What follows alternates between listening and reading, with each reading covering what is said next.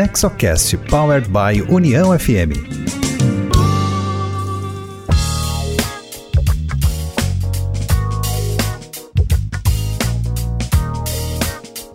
Olá, seja muito bem-vinda, seja muito bem-vindo. Esse é o Nexocast, o podcast sobre governança corporativa, inovação e empreendedorismo, voltado ao desenvolvimento com foco nas famílias empresárias, trazendo hoje como convidada Tcheco Aoki, presidente do grupo hoteleiro Blue Tree. O NexoCast é uma iniciativa do Nexo Governança Corporativa, tem produção da Rádio União e tem sempre um conteúdo da maior qualidade voltado às boas práticas empresariais. Você pode escutar o nosso podcast pelo site do Nexo, nexogc.com.br, pelo site da Rádio União, que é uniãofm.com.br, e pelos aplicativos de áudio como Spotify, Apple Podcast ou Deezer. Siga o NexoCast e receba no seu aplicativo cada episódio novo que entrar na rede. O Nexo Governança Corporativa é uma associação criada por fundadores e sucessores de famílias empresárias para promover boas práticas de governança corporativa, formação pessoal e profissional de novas lideranças, empreendedorismo e inovação. Eu sou Cristina Pacheco, diretora de comunicação do Nexo, e este NexoCast traz a presidente do grupo Blue Tree, Chieko Aoki, empresária que revolucionou a gestão hoteleira no Brasil. Comigo nessa conversa estão os diretores do Nexo, Igor Dreves, Rodrigo Castro e Miguel Vieira.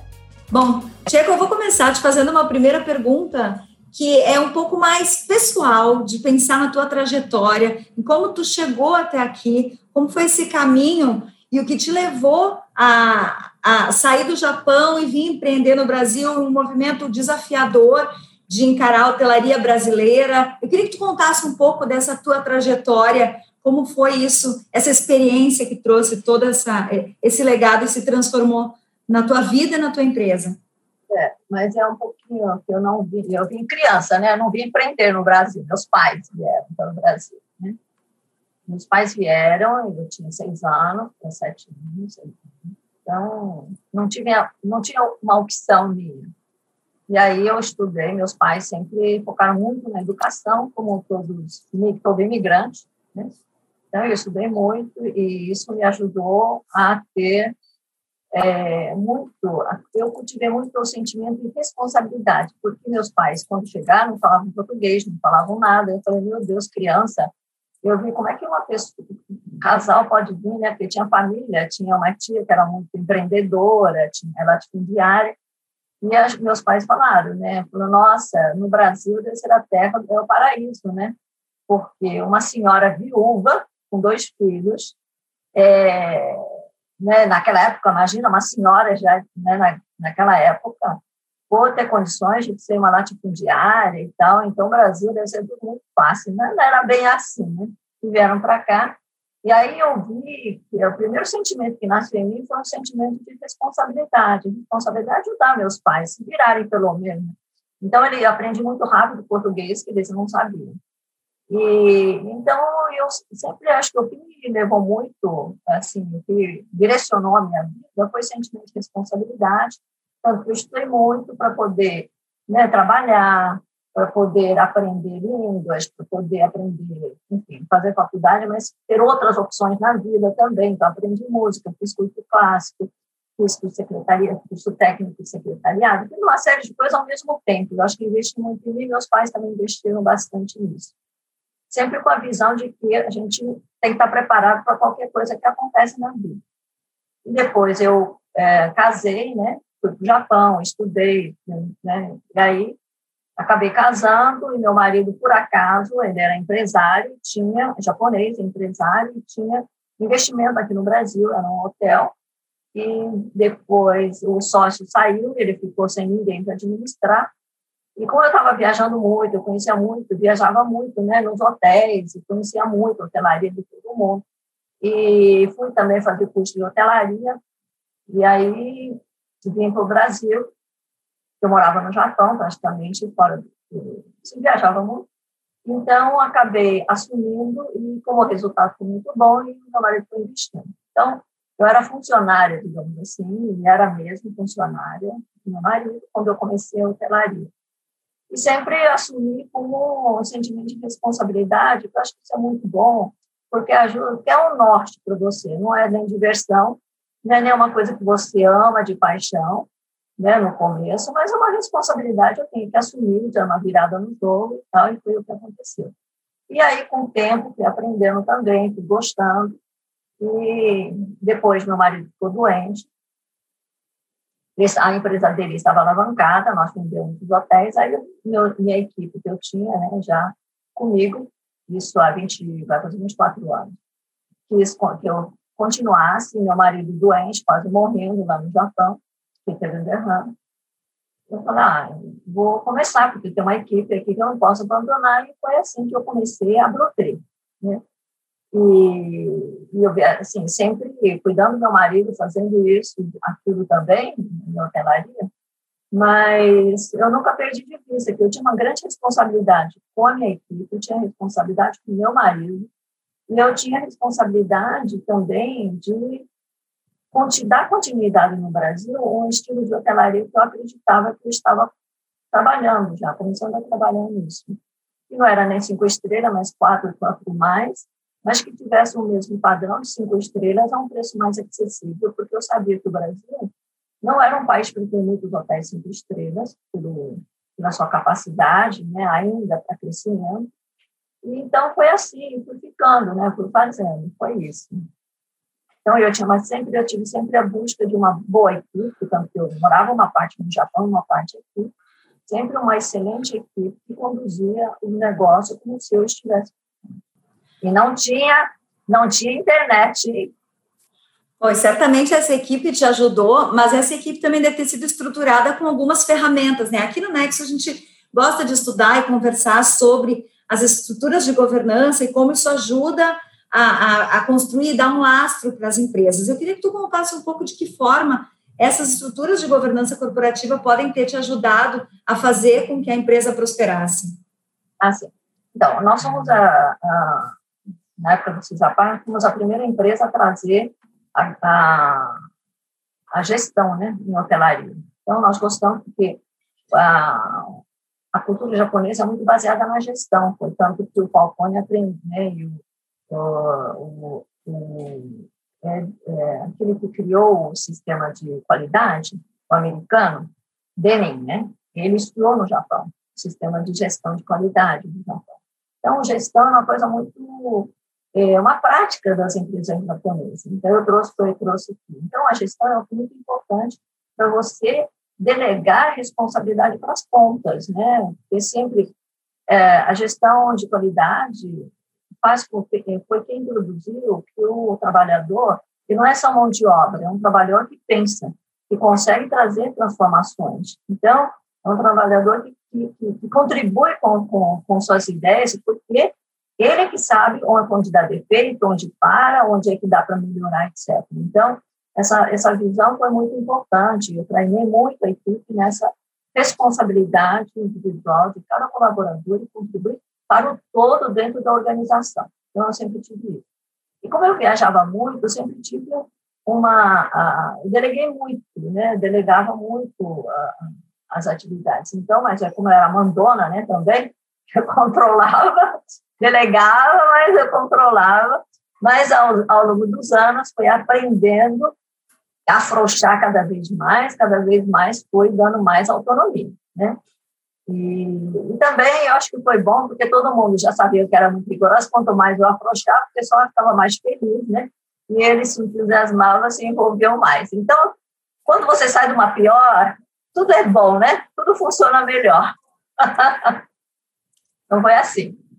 Eu era bem rigorosa, o pessoal me chamava de chata, que era brava, né? Não chata, que achava que era muito brava. Não era, mas até tinha um, um comentário que minha empregada fez, né? Minha assistente de casa, falou assim, olha, me falaram que o dia que eu saía de óculos e de cabelo preso era para avisar, porque era o dia que eu estava, que ia chegar brava. Né? São lendas, e não era nada disso. Imagina que eu ia me arrumar de acordo com o meu humor, não tinha nada disso. Então, mas foi aos poucos, né, eu fui soltando, eu acho que hoje eu tenho liberdade total, eu dou muita responsabilidade, E eu acho que uma das, é, assim, qualquer que seja a governança, qualquer forma de administrar, a questão da responsabilidade é muito importante. Como é que você transfere a responsabilidade? Como é que você faz com que cada um se sinta tão responsável pela empresa como você mesmo? Né? Então, porque eu acho que as pessoas, é, tendo responsabilidade e autonomia cada vez maior de como fazer, né? ele, é, ele se transforma, ele mesmo se, é o que a gente fala, né, que virou um empreendedor, eu acho que as coisas são muito fáceis, na minha opinião, são fáceis, não precisa de muito estudo para você ser empreendedor, é você ter, sabe, aquela, aquilo que você faz, você se sente realmente parte, você, você vê que, o que você tem valor, cada um de nós que se encontra, falei, nossa, eu sou tão importante, eu sei fazer isso, eu sei dar ideia e tal. Então, é só você deixar essas flores brocharem, né? Assim, sabe? Todas elas abrirem e, e vão se transformando, né? Então, eu acho que a vida é assim mesmo.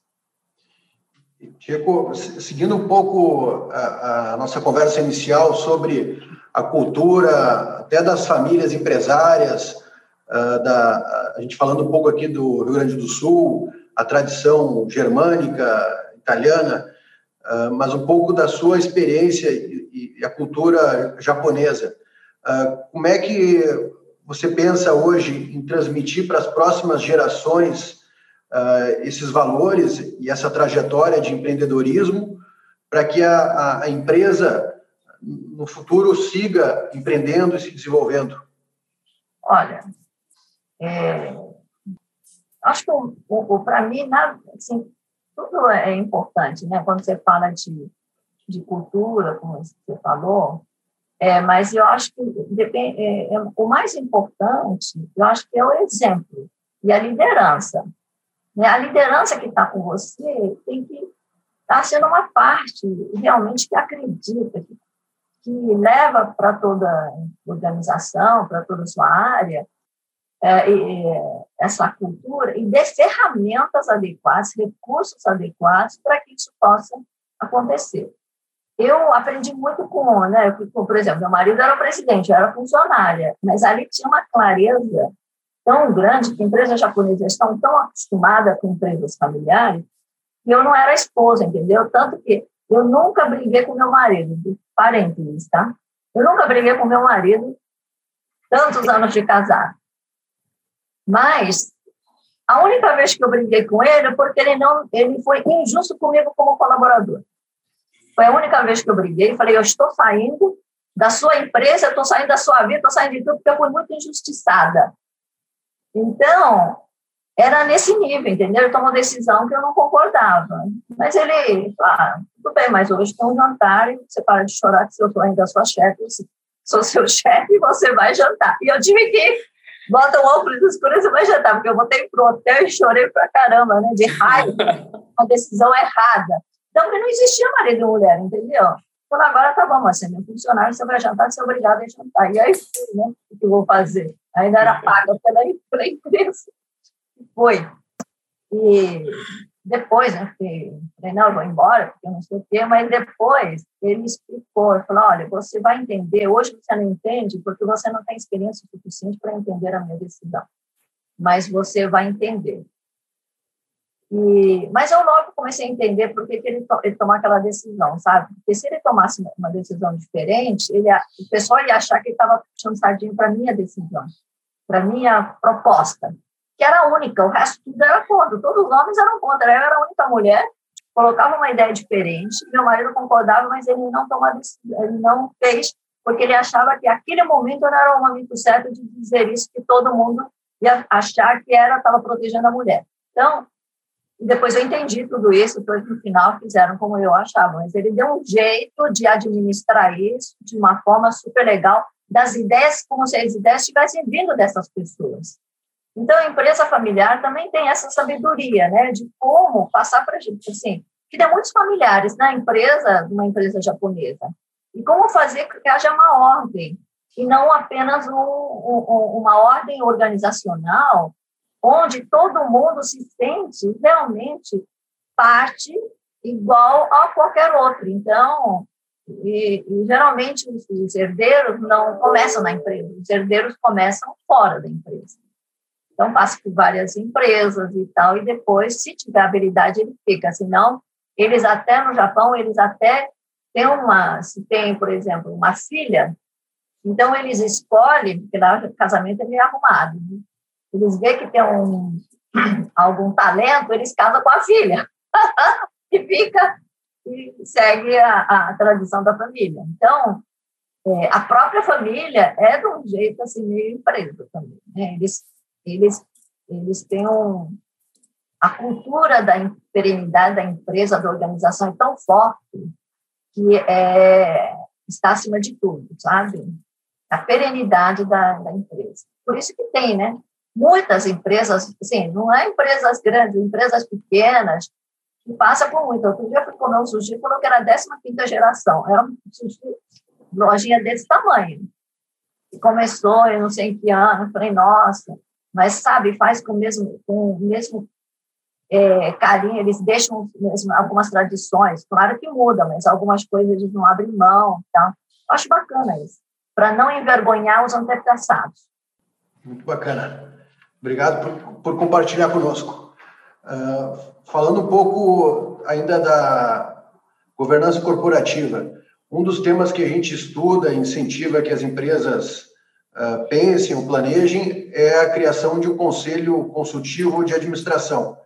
Uh, a gente gostaria de ouvir um pouco da experiência de vocês com o conselho de administração, quais são as, as, atribuições, os papéis, se também um pouco da dinâmica, se tem conselheiros independentes, para que a gente possa também aprender um pouco da prática de vocês.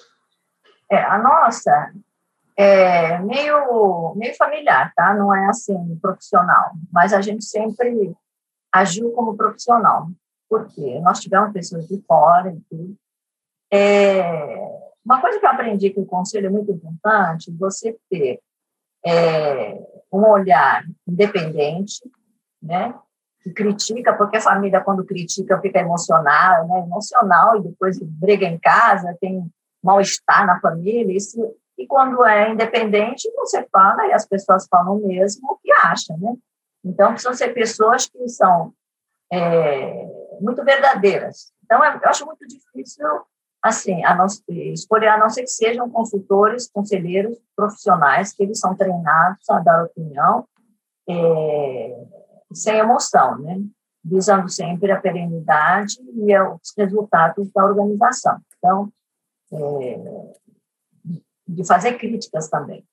Agora, eu eu sempre coloquei meus amigos, né? Então, por isso que eu estou falando que é meio, mas meus amigos que são pessoas que falavam a verdade. Né? Então, não, não, significa que amigo não pode. Amigo, porque eu, eram pessoas que eu conhecia, que eu sabia que a cultura deles vai culturas e valores eram as mesmas, porque você não pode colocar pessoas que têm valores diferentes, né? Que têm visão de curto prazo, que têm visão de lucro rápido. Então, são pessoas que valorizam, por exemplo, na minha, no meu negócio, são pessoas que valorizam o ser humano, a humanidade. Tem uma série de fatores. Tem gente que não, que tem conselheiro que, para ele, é resultado em primeiro lugar mas que corta e tal, não sei o quê. Então, aí fica complicado. Então, eu acho que precisa ter valor. Eu acho que aquele, numa empresa, aqueles valores e crenças são fundamentais, principalmente quando é uma, tem uma gestão é, da família, que também não pode, né, na terceira geração, imagino que já seja bastante diferente a visão. Eu vejo porque meu sobrinho trabalha em geral, é uma visão muito mais técnica do que a minha, que é muito mais humana. Mas ele aprendeu ao longo do tempo que, para nós, é tão importante também essa parte. Mas também é muito importante a parte da tecnologia, precisamos mudar isso, daquilo, faz isso aqui, ter uma visão diferente. Eu acho legal. Então, eu acho que o empreendedor, o fundador, os que já estão antes, também tem que estar sempre se atualizando, como vocês estão fazendo. Eu acho que esse papel de vocês é super importante, que a atualização da gente talvez seja mais importante do que a atualização dos outros, porque a nossa cabeça vai ficando mais sólida. A gente sempre fala, mas que a gente fez sempre deu certo, por que não vou mudar, né? Eu, às vezes eu penso, falo, pô, mas sempre deu certo, estão falando que isso não vai dar certo. Mas eu acho que não é porque eu uh, nem eu não estou certo ou o teste está errado. Não é isso. É que o mundo muda. Então, nós temos que nos atualizar continuamente de acordo com todas as tendências do mundo. A tendência do mundo faz a gente mudar. Por isso que eu acho que o conselheiro externo é muito importante para trazer essa visão do mundo externo. Como é que a tecnologia está mudando? Por exemplo, vou pegar o um exemplo. Né? O, o Henry Ford inventou um carro na, na época quando só tinha charrete. Então, o que, que ele fez? Ele acabou com um monte de empregos do ferreiro, do cocheiro, do gerente lá do estábulo, de uma série de profissões. Mas ele criou outras funções, outros tipos de trabalho, linha de montagem, etc. e tal. O mesmo ferro era utilizado de outra forma. Então, essa visão, se você está numa cidade e você não tem essa visão do, das tendências do mundo, você vai ficar sendo cocheiro a vida inteira, o que não pode. Então, o conselheiro tem que ter essa, trazer para a empresa essa visão da tendência do futuro para poder perenizar. Né? Eu acho que o, o Henry Ford foi um, foi um, um, impacto assim muito importante em qualquer empresa, viu?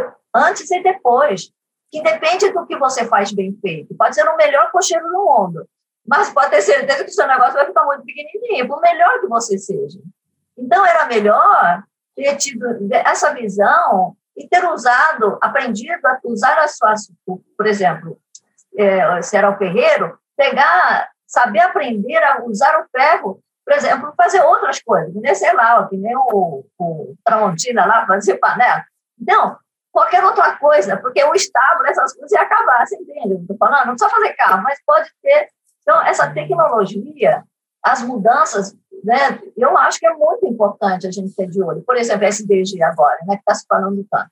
Nossa, o Brasil tem um mundo enorme de empresas que podem estar se desenvolvendo ao longo disso aqui, desse, só de sustentabilidade, só na questão das mulheres também, da diversidade. Então, eu acho que a gente está vivendo um século assim transformador, um século, assim, um momento em que tudo que a gente acreditava vai ser mudado, porque olha, a gente chegou da mão de obra, a gente está falando que o ser humano está no centro, que o ser humano é mais é importante, que o meio ambiente é importante, quanto até hoje a gente só soube destruir o meio ambiente. Você imagina como é que fica? Tudo que você fez até agora, falou, você fez mal, você criou um monte de plástico, de isopor, não sei das quantas, tudo isso é ruim. Então, precisa ter um conselheiro de fora que enxerga daqui 10 anos, olha, gente, daqui 10 anos, quem sabe, daqui, agora a gente já começa trabalhando algumas coisas pequeno e vai, esse pequeno vai ficar grande. Legal, Tiago. Eu vou aproveitar que tu citaste o tema de ESG, né, as questões sociais, ambientais e, e de governança. E aí eu queria uh, entender um pouco mais na prática, né, como é que esse assunto está sendo abordado no, nos conselhos, no, no, dia a dia, no, nos planos estratégicos, né? A questão da gestão para nós é muito, a gente é muito rígido na questão, né? Assim, regra é regra, meta é meta, então, sabe? Então não tem esse negócio, é, assim, é padrão para todo mundo, para inclusive para mim, meta é meta, prazo é prazo, e você não pode fazer aquilo que não está nas crenças e valores. Então, é, eu acho que é, isso tem que estar assim, no sangue de todas as pessoas, né? É, eu acho que das demais coisas, por exemplo, no, no nosso setor é muito importante a questão do, do, do, fator humano, né? Porque a gente trabalha com gente, cuidar de pessoas, etc. A questão do meio ambiente não é tanto, porque a gente não poderia fazer muita coisa diferente, mas ainda nós estamos, nós fazemos coisas ainda de uma forma acho que bem empírica, né? Tem reciclagem de água, essas coisas, mas eu acho que é um, assim, é um outro olhar. Para mim, sustentabilidade é saber reaproveitar também tudo que você faz. Né? Comida, a gente trabalha com muita comida. Mas a comida que você tem que. Antigamente você alimentava os porcos, mas nem isso você pode alimentar mais. Então, você joga tudo fora. Eu acho isso um crime, com tanta gente passando fome. Então, precisa ter algumas regras muito mais é, com o governo junto, sabe? É, algumas regras sociais também, né? Que você pega, por exemplo, no Japão, quando você pega no buffet mais do que você come, você paga a mais. Porque você deixa sobrar. Então, você tem que pegar aquilo que você consome.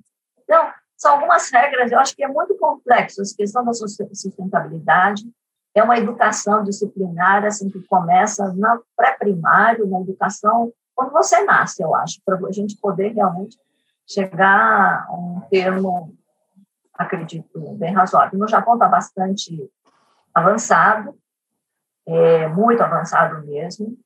E, aliás, olha uma coisa interessante que eu já adotei, que aprendi com o japonês. O japonês embrulha muito, faz pacote bonito. Mas, por exemplo, sabe, eles sempre embrulhavam no pano para levar. Embrulha, em vez de papéis, aí embrulhava no pano e levava para a pessoa, e você trazia o pano de volta. Então, você já não tem um monte de saco plástico, não tem nada, né? Aqui o japonês também não gosta muito. Mas houve uma época que eles usaram muito, agora eles já estão melhorando, também não querem. Quem faz muito essa revolução, eu vejo que as mulheres. As mulheres são muito importantes na questão da sustentabilidade. Eu acho que as mulheres vão nos transformar, porque está mais no dia a dia né, do plástico, é, a, jogar fora as coisas, a, desperdício, está tá muito na vida da mulher. Né?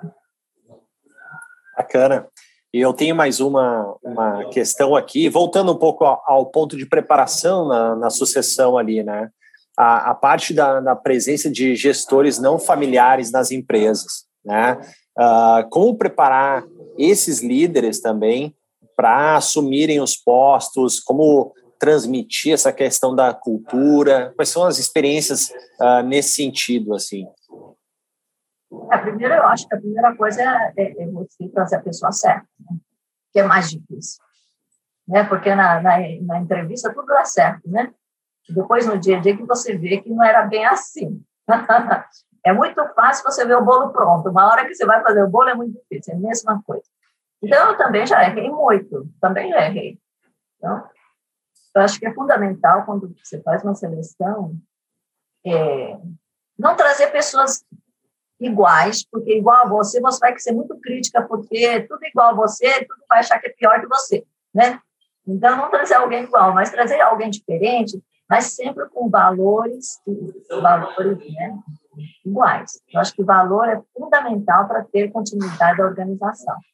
É, aquilo que, que realmente fez a empresa crescer, que a fez a durar até um tempo, eu acho que isso você não pode abrir mão, principalmente no nosso caso, que é ligado a pessoas, que não é uma coisa que você cria de repente. Você não gosta de gente de repente. Você leva anos para você entender o ser humano. Então, agora, você for uma pessoa tecnicamente boa, você faz em qualquer momento. Você dá curso, você faz qualquer coisa. Isso eu acho que. Mas agora, ter uma pessoa que você quer o quê? Uma pessoa com valores que você acredita, que vai perenizar sua empresa, que não vai fazer as coisas a curto prazo, não vai visar lucro a curto, é, curto prazo, eu acho que essas coisas, você, quando você percebe, já errou, né? Então, você tem que estar fazendo uma seleção é um de perto, vendo. Na hora que você vê que dá certo, ótimo. Se não dá certo, você, a sua responsabilidade, assim, como contratou, é descontratar bem, porque senão pode prejudicar a organização. Mas tem que estar acompanhando de perto, tem que estar muito perto. E não é culpa de quem entrou, viu? é culpa de quem largou. Claro. Tiago, eu quero... errado, ué. Tiago, eu quero aproveitar um pouco esse tema que está é, super vivo nas organizações e aproveitar a tua última resposta aqui. É, já tem algum tempo que a preocupação com a diversidade é debatida na sociedade, nas empresas, obviamente, não poderia ser diferente. Né? É, no entanto, aplicar diversidade nas empresas vai muito além é, dos conselhos, e nos conselhos ainda pode ser muito mais restritivo devido assim, à pequena quantidade de profissionais qualificados e disponíveis. E nós temos um agravante desse momento, é, que são as, as novas gerações que vivenciaram, as últimas duas em especial, que, viver, que vivenciaram mais transformações em pouco tempo do que as últimas dez gerações anteriores a ela. Tá? É, em sua visão, assim, qual é, obviamente, a, a relevância da diversidade dentro dos conselhos, não apenas é, de etnia, gênero, mas aspectos culturais, sociais, profissionais, histórias, é, é, é caronas, né, que as pessoas vêm trazendo, vivências que elas tiveram anteriormente, e como pode ser cultivada e disseminada para as novas lideranças da companhia, como a gente pode preparar de dentro para fora ou trazendo elementos na prática, assim, com elementos que vocês eventualmente já vivenciaram, que vocês uh, apreciam dentro da história é, do grupo de vocês, é como fazer para que essas novas lideranças elas venham a carregar a, a perpetuidade que você tanto comentou anteriormente. Ah, deixando errar, né? Porque você dá conselho, eu acho que funciona, mas não é tão profundo. É você saber ter a paciência de que acompanhar e deixar errar algumas vezes, né? Eu sou do, do é, coisa grande não, né? Mas as pessoas aprendem com a dor, eu acho. Eu acho que aprende na dor e, e entusiasma com o mérito, né? Quer dizer, você saber realmente reconhecer, elogiar e tal, eu acho super importante.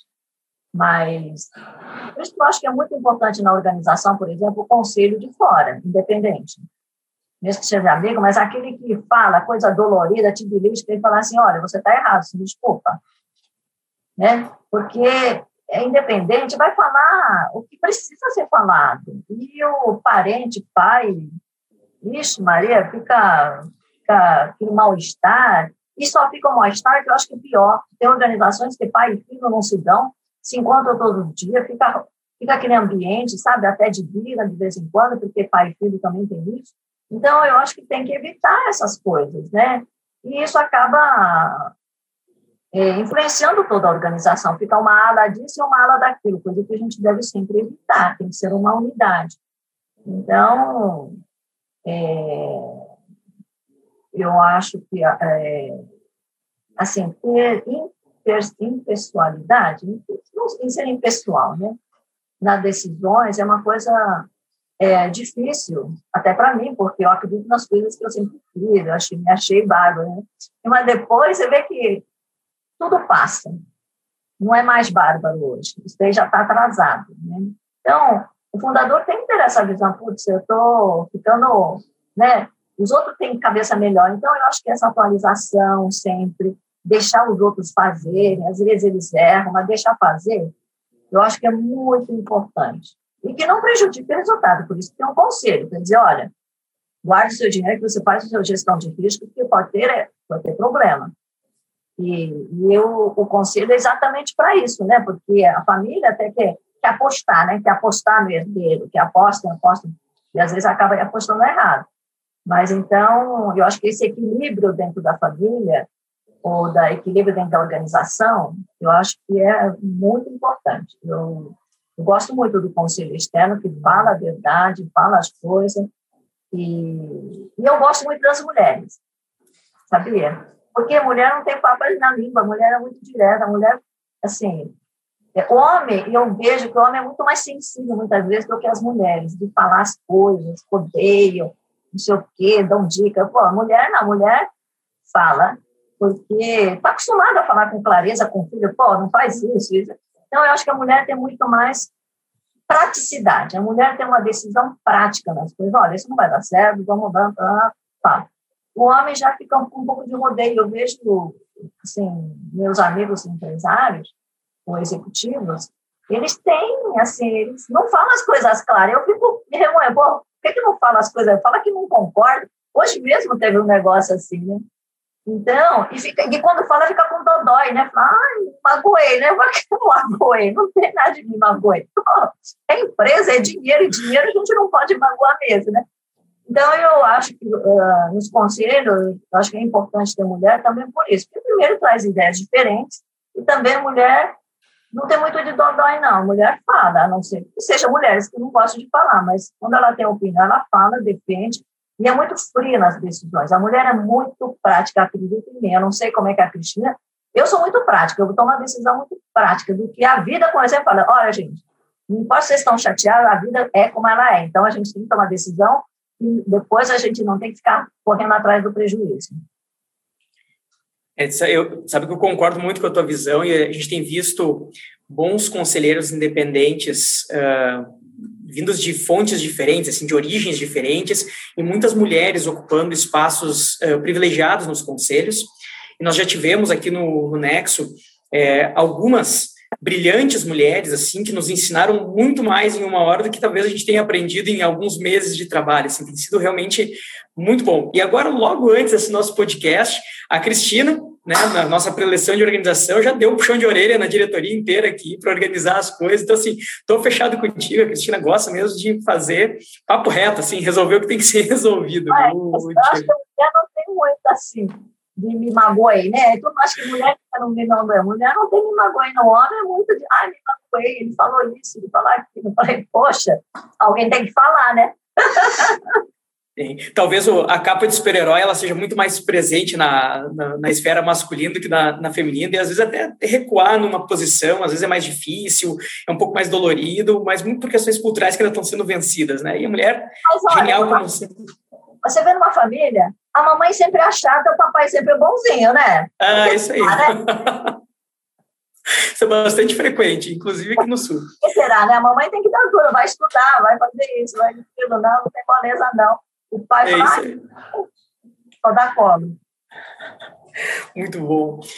Uh, mas, Tiago, uh, a, a, sua gestão uh, à frente do TRI projetou a, a rede a patamares inéditos, através de oportunidades de mercado e até a reinvenção de conceitos tradicionais de hotelaria, como tu já mencionou, é, inovando na proposta de valor da companhia como um todo e trazendo elementos novos que não eram tão comuns, assim, pelo menos aqui no Brasil.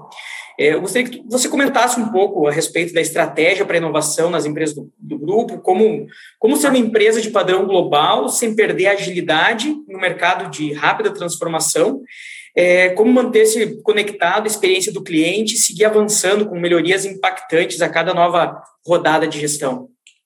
Não, eu acho que são assim, várias pessoas com personalidade, com personalidades diferentes. Tem, tem um olhar técnico de gestor, mesmo de gestão, de gestão de risco, que a gente trabalha muito isso. Né? Então, é, cada um traz o, o, benefício. Né? Eu não invento um negócio que eu não sei. Eu procuro entender e procuro estudar. Mas eu dou, tá tudo bem, a decisão para quem realmente entende, né? Assim como eu trabalho muito com a parte humana, né? De treinamento, de visão, de, de cultura, isso, essa parte, o pessoal me delega mais, porque sabe que eu me aprofundo muito, eu estudo muito. Então, eu acho que a gente tem que estar tá preparado para as coisas, né? E eu tenho equipe também que está muito é, focada para novos tempos, né? Na inovação, daqui para frente, a hotelaria, eles já estão falando, olha, a hotelaria mudou, não sei o quê, não sei o quê, eles estão aí falando um monte de coisa, né? Então, eu falei, então, pois é, então me prova, né? Então, me mostra.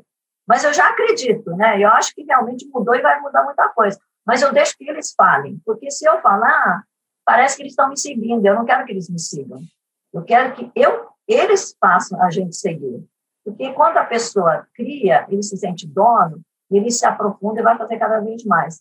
E não quando eu faço, sabe? Eu acho que eu já passei dessa fase de eu fazer alguma coisa. Eu estou muito mais nessa fase de acompanhar e dar apoio aos bons projetos. Isso eu faço. Aquilo que eu estudei, falar, putz, eu estudei, eu acho que você tem toda a razão, é assim mesmo, vai, pra, vai, né, vai, toca para frente. Então, eu acho que a gente tem que saber, né, eu acho, não sei nem se eu sei, mas eu procuro abrir cada vez mais o meu espaço para outras pessoas. Eu tenho hoje, eu acho que cada vez menos eu tenho importância dentro da empresa. Eu acho que isso é muito importante. Né? Então, eu prezo muito que eles tenham os valores muito fortes, mas a parte do desenvolvimento, da tecnologia, de como é que a empresa tem que se estruturar, tudo isso, eu acho que eles é que têm que me dizer. Então, às quatro e meia, às quatro, eu já falei que eu tinha reunião às quatro, falou, então eles já marcaram a reunião que eles querem falar, mas eu comecei a para ótimo. Então, então, essa disponibilidade, eu estou sempre, eu estou sempre disponível, eles podem contar comigo. Ah, eu preciso para você fazer isso. Ah, então pode contar comigo, eu faço. Aquilo que eles não querem fazer ou não conseguem fazer, eu faço. Então, eu sou uma bem mandada hoje. Antes eu mandava, agora eu não mando mais, eu mando mandada hoje em dia. Eu acho que é tão bom, a gente aprende mais. Eu aprendi, a gente já vai aprendendo. Eu aprendi que é, os tempos mudam tão rápidos que se a gente não consegue acompanhar com a mesma velocidade que os jovens fazem, né? Então, eu acredito muito no jovem. Eu, eu acho que a juventude é coragem. Então, é, eu gosto de gente jovem, mulheres, tudo quanto é tipo no conselho, porque trazem ideias das mais loucas. Falei, pô, gente, é meio louca, né? Mas deixa eu falar, entendeu? Acho que todo mundo tem que aprender a conviver com a loucura, que o mundo é uma loucura. Então, eles têm que saber que as pessoas são meio assim, né? E quem sabe dentro disso, discutindo, você aproveita alguma coisa. Eu acho que isso. A gente não pode cortar as asas de um louco, eu acho. Tem tanto. Eu conheço pintores famosésimos, né? Que tem realmente ficaram no hospício mesmo. Gente, e são famosos, quadros valem milhões. Eles são porque eles sabem fazer bem uma coisa, não sabem fazer bem o resto. Né? Eu tenho um irmão que é meio gênio, gente, mas vida pessoal, uma loucura, não sabe nem onde ele está, né?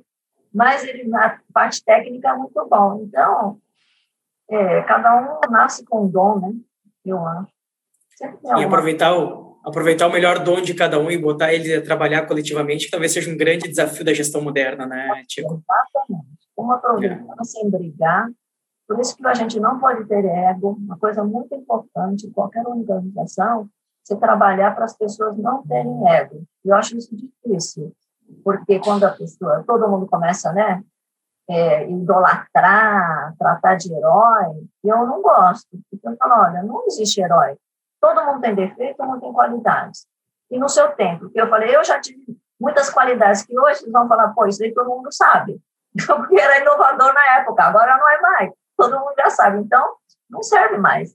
Não são outras pessoas. Não, é verdade. Nenhum herói sobrevive no tempo, eu acho. Então, sempre tem um herói novo, graças a Deus. Né? Muito bom. Checo, tu falaste de aprendizado, né? Dessa disponibilidade para estar tá pronta para aprender. E para a gente é uma oportunidade incrível poder estar tá aprendendo contigo, com a tua experiência, com essa conversa. Agora eu quero ampliar isso um pouco e eu queria te pedir para nos trazer alguma dica de livro, algum filme que tu gosta, alguma coisa que te inspira, para que a gente possa ampliar um pouco esse aprendizado e passar para as pessoas também alguma, alguma orientação, alguma coisa que, que, que te faz uh, aprender e crescer, ah, alguma, acho... alguma coisa que tu viu e que gostou, te inspirou? Olha, acho que tem muitos livros que eu aprendi. Um que eu gosto comecei a ler, comprei, eu acho que faz uns 15 anos, talvez, de um, de um físico. Gosto muito de físico, né? Porque ele se baseia na ciência, mas também entende como é que é a, a, a, a a sociedade, né, como são as pessoas. Então, tem um livro que eu gosto muito, do Michio Kaku, já acho que já nem existe mais, é um físico americano, que escreveu Visões do Futuro. Quando ele escreveu, em 90, mais ou menos, é, ou antes disso, 87, sei lá quando, ele escreveu, falou uma série de, de coisas, de mudanças, que tudo aconteceu e está continuando a acontecer. Inclusive, essa questão do, essa essa tendência da tecnologia, tudo, como é que fica a hotelaria, tudo, não digo hotelaria, em termos de turismo, ele fala. Esse eu gosto muito, é, Visões do Futuro. Outro que eu gostei muito e que me influenciou muito foi o John Naisbitt, que ele escreveu High Tech, High Touch, né? Ele escreveu Mega Trends também, gosto muito. Então, eu gosto mesmo, eu gosto de olhar o futuro. Eu faço hoje, mas olhando sempre o futuro. Então, Mega Trends ele escreveu. Outro que eu amo de paixão também, uma autora, chama Margaret Whitley. Ela escreveu é, é, sobre a conexão que existe entre as pessoas, a influência da conectividade. Esqueci o nome do livro, mas é um livro super bacana. O que eu estou lendo dela agora chama-se é, Liderança em Tempos de Incerteza, Margaret Whitley. E ela tem um livro super bacana mas é um. Mas vai ver o livro de Margaret Whitman, ela é maravilhosa. Tudo que ela falou também são coisas que aconteceram.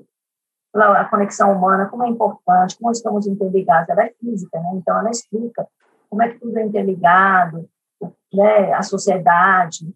E esse livro que eu estou lendo agora, chama, esse que chama Liderança em Tempos de Incerteza, é maravilhoso, exatamente o que nós estamos vivendo a importância do coletivo, a importância da generosidade, são os novos caminhos que a gente é, a, que, que, estão surgindo, que ela fala como é importante o ser humano ter novos caminhos, não de controle, muito, mas muito mais de generosidade, né? Então, se ela tivesse escrito isso 30 anos atrás, o pessoal ia falar que ela estava, é, né, fora, descentraliza, de, é, disfunciona, né? Mas eu acho que hoje em dia, você vê que é tão importante, e ela escreveu esse livro, que até estou lendo, que eu estou fazendo. Está cheio de marcas os meus livros. Liderança para tempos de incerteza. E essa é do Mitio Kato, Como a Ciência Revolucionária ao Século XXI. E essa do Margaret Whitney, ela fala um negócio que eu acho super bacana, que é assim, olha, não são as revoluções e os levantes que abrem caminho para dias novos e melhores, mas as revelações, mas são as revelações, a prodigalidade, os tormentos da alma de alguém inspirado e flamejante. Quem escreveu foi Boris Pasternak, que ele foi prêmio Nobel de Literatura. Então, você vê que é, uma coisa que ele fala que tendo uma pessoa, basta ter uma pessoa que tem algum ideal, alguma coisa bacana, que é importante, e ela tem uma consegue é, influenciar, de, de, de é, juntar as pessoas, você consegue mudar qualquer. Na sociedade civil, né? Ela fala, por exemplo, a sociedade civil é que nesse trabalho que a gente está fazendo da vacina, o pela vacina com a Luísa. Então, aí, somos muito amigas. Um dia ela teve a ideia, vamos fazer, vamos fazer, e ela começou, olha como ficou grande, era um, a gente começou com um grupo nosso. Aqui. Então, eu acho que é muito importante, né, é, mesmo na empresa, então, alguém que tem uma ideia boa, não desprestigie qualquer ideia, né? Eu acho que essa ideia, a gente, se você acredita, você tem que dar força, e de repente virou um negócio novo, né? Então, eu acho que as, na minha empresa foi assim, sempre quando eu tentava as coisas, é, tem gente que olhava assim, já vem ela falar de novo, né, de coisas novas, o pessoal olhava assim, mas eu ia lá fazia aos pouquinhos, né, sem criar problemas, tumulto, e de repente dava certo, e falava, pô, vem que eu tinha achado que dava certo, foi isso mesmo, nunca me apoiado, mas Olha, não é que você tem razão. o importa, o que importa é o resultado de você conseguir juntar as pessoas. Você não, você não junta as pessoas pelo não, mas você junta as pessoas pelo sim. Então, se você vai contra, você não junta. Você fala, ah, não, tudo bem, vem cá, você põe suas ideias. Eu acho que numa, é, por gerações, eu acho que isso é uma coisa muito importante, porque você não pode brigar com as futuras gerações. Eu acho que você tem mais é que privilegiar as futuras gerações são ideias novas, né? Que eu não tenho alcance de enxergar e eles estão enxergando. Por isso que eu procuro falei, mas os jovens eu gosto demais, que enxergam o futuro, e são muito corajosos. Porque hoje eu vejo como eu fui corajosa quando eu era jovem. Hoje eu não faço muita coisa que eu, que eu, teria, que eu fiz naquela época. Hoje eu não faria, porque eu fiz coisas loucas.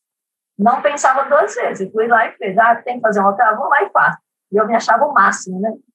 Imagina. Deu certo, não sei como. Então, foi assim. Genial, são ótimas referências de livros, assim, uma biblioteca riquíssima que tu nos trouxeste, Tico.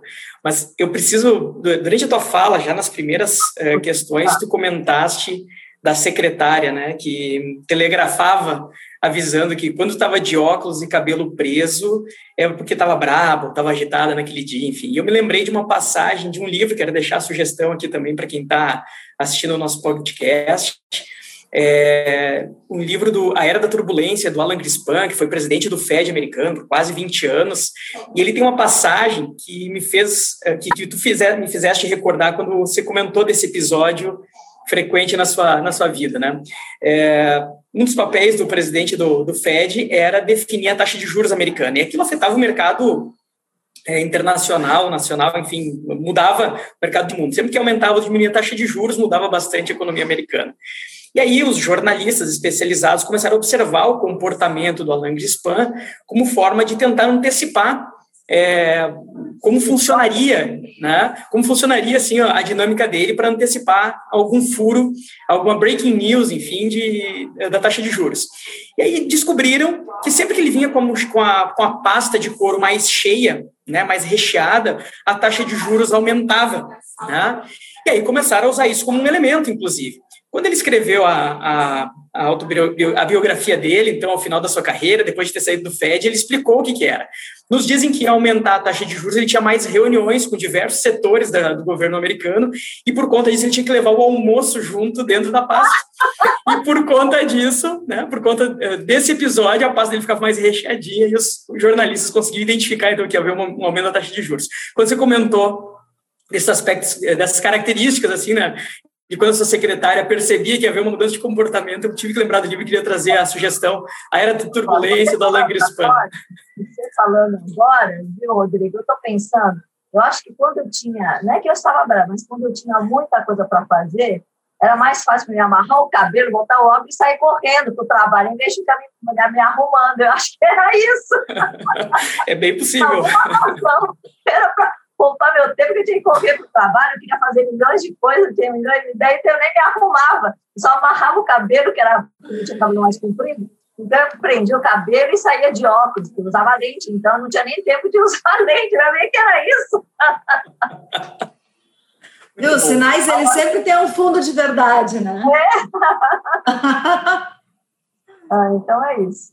Tiago, só agradecer hoje uma oportunidade ímpar aqui falar contigo. Alguns anos aí tentamos um convite para falar um pouco de empreendedorismo num outro evento, mas hoje uma, uma satisfação que acho que por bem ou por mal a pandemia nos aproxima e abre essas janelas, né? Porque hoje a gente tem também essa oportunidade e para nós é uma grande satisfação. Não, eu que agradeço. Eu acho que assim esse grupo, assim, é muito legal, né? Do que uma pessoa só, assim, um grupo é diverso. Olha como diversidade, ter mais gente é importante, porque senão fica uma coisa muito, muito, assim, não é só monótono, um pensamento só, né? Aqui você ficou tão diversificado, ficou leve, ficou gostoso. E ter uma mulher, para mim, é um privilégio, eu acho que é tão gostoso quanto eu me sinto realmente mais é, envolvida quando eu tenho uma mulher, porque eu convivo muito com as mulheres, né? Então, mas foi super legal, eu agradeço, viu?